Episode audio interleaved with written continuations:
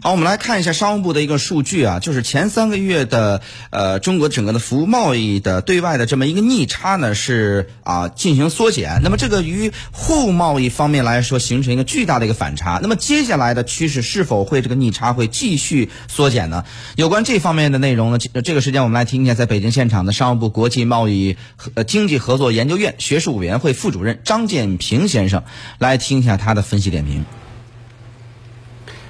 呃，其实，在最近这些年当中，呃，中国的服务贸易总体上是呈现逆差的状态。呃，这个逆差的状态里面有几个部门贡献是比较大，啊，比如说这个交通运输物流这个行业，啊，比如说金融服务这个行业，啊，这是属于生产性的服务业。啊，那么我们也会看到，在消费型的这个服务业里面，呃，服务贸易里面会涉及到啊教育。啊，旅游这两个部门，那么对我们的这个逆差贡献是比较大的。呃，在这个新冠疫情啊发生的这几个月当中，呃，我们看到由于这种国际旅行受到很大的制约，还有就是包括我们赴海外呃留学啊，以及呢游学，包括接受一些这个医疗服务啊，都受到了影响。所以呢，在这部分的逆差。它是得到了一个极大的尾，就是逆差有很大的减少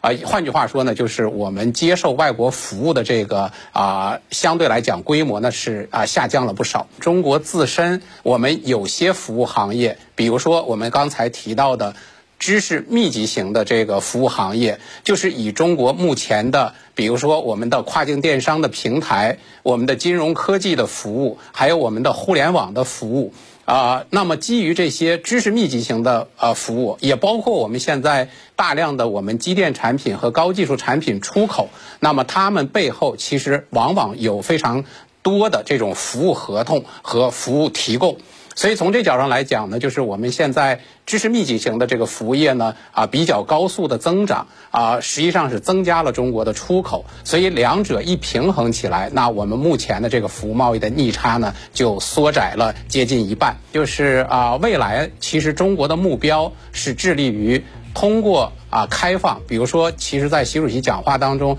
他特别强调，就是中国的服务业要继续扩大开放，服务贸易要引入更多的市场竞争，同时，我们也鼓励发展国际服务贸易的联盟。那通过这个就是竞争合作啊，其实呢，我们都可以互相取长补短，互相提供服务，在这个过程当中，大家是可以共同受益。同时，在这个过程当中，我们会找到新的这种增长点和新的服务模式。